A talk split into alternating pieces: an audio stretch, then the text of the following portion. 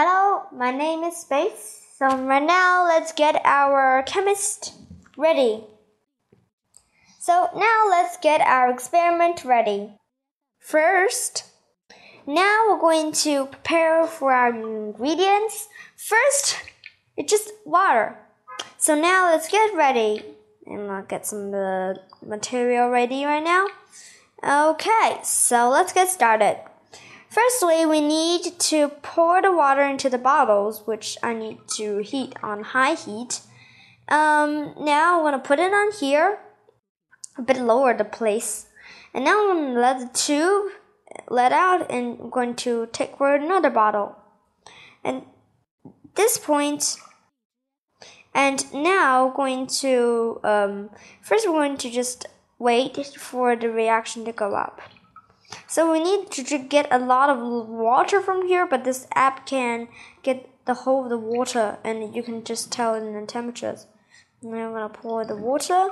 There's not very much water actually, but I need to get the much more water as possible. For letting it to squeeze the water out. Okay, so but must be less than the bottle in here. So now let's get tubing and tube this into here. And now we're ready. Now I'm going to take our experiment light. Now we're going to see here. And you can see that the water vapor start changing and squeeze out the water in. It's squeezing the water out. If I like that, I'm gonna mix this water with wrap. And I'm gonna get some calcium for me. Calcium, I'm going to make calcium 3O. Can say sensator. It'll create a lot of bubbles and it'll get water out from the spectrum. Now I'm gonna tube this and let's go. we get a bit of calcium. But let's see if we off this, turn it in here, see what happens. If we light, we can get to 1000 degrees, of course. So now let's see. The calcium must be melted if I just add some things in here and the temperature is high enough. For water to vaporize. And now I'm going to tube this here. Let's see what happens.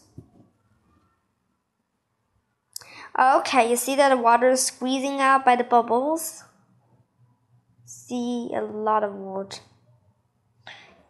And you can see it blobs off the water vapor bomb.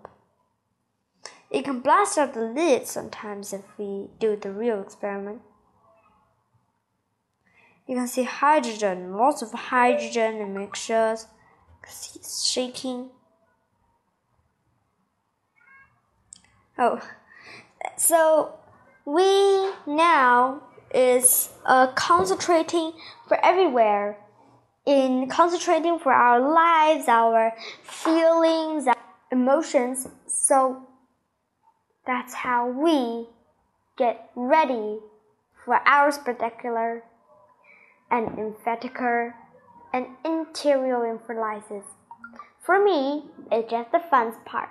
Okay, so now the last result I'm to tell right now because my iPhone doesn't have no charge.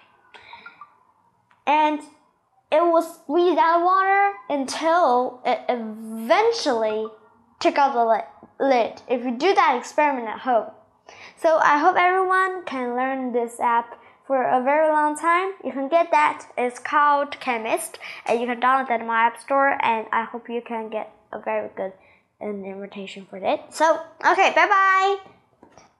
So now we have the last result is that it will squeeze out the lid out. Like the glass will explode if it doesn't squeeze out. So now I'm gonna learn about a lot of things, and so if you want to talk more about Chemist, you can just download the app Chemist, and you need um 60 yuan plus 6 rand because you need to buy the organism. So that you can make all kinds of experiments with organism and with solid and with liquid and gases. So you can make lots of experiments through your book.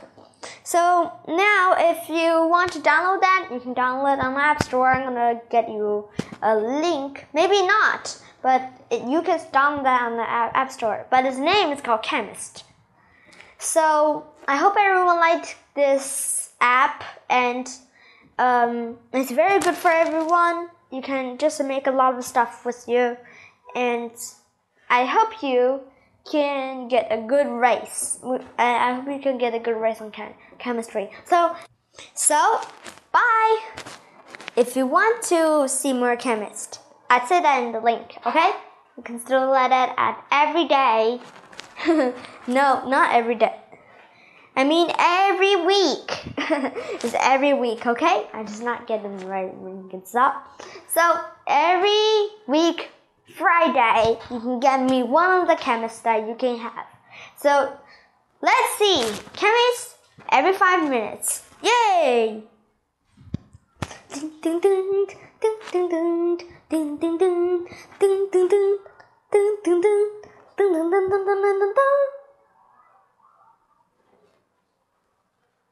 The Magical Chemist, 5 to 10 minutes, every week, Friday.